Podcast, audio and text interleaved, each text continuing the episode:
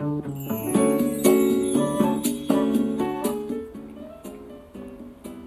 んにちは、甲斐まりえです。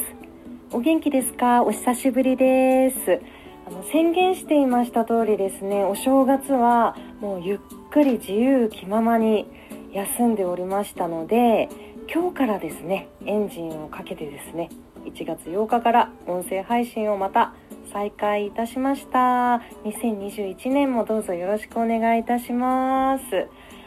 お正月はですね、お雑煮を作って食べたんですけれども、実家の方ではですね、具材を大量に煮て、ベースの方に具材が足りなくなったらどんどん足していくっていう食べ方なんですねそれを真似して毎年作っているんですけれども結構あの具材が大量に余ったので3日目はもうお雑煮はいいかなと思ったので豚肉を使って今度はもう一からですね豚汁を作って食べました。ちょうどですねあの味噌味噌汁が飲みたいなっていう風に思ってた時だったのでちょうど良かったです。あともうちょうど良かったといえばですね昨日の七草がゆですね。あの正直食べ過ぎちゃったので一応休めたいなと思っていたちょうどその時に七草がゆを食べる日がやってきたのであこれはいいなともう江戸時代の人すごいなっていう風に思いました。あとですねこの春の七草なんですが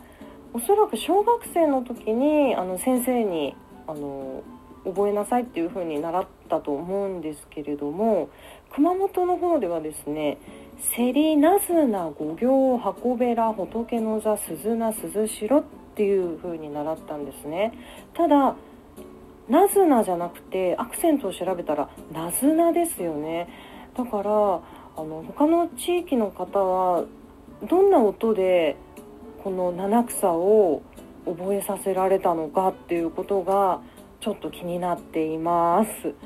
はい、あの最近はですねスーパーにその七草がゆのセットっていう感じで売ってますのですごく便利ですよね。はい、あの美味しく食べました。皆さんはいかがでしたでしょうか？ということでですね、2021年どうぞよろしくお願いいたします。今日も素晴らしい一日でしたね。それではまた座布団2枚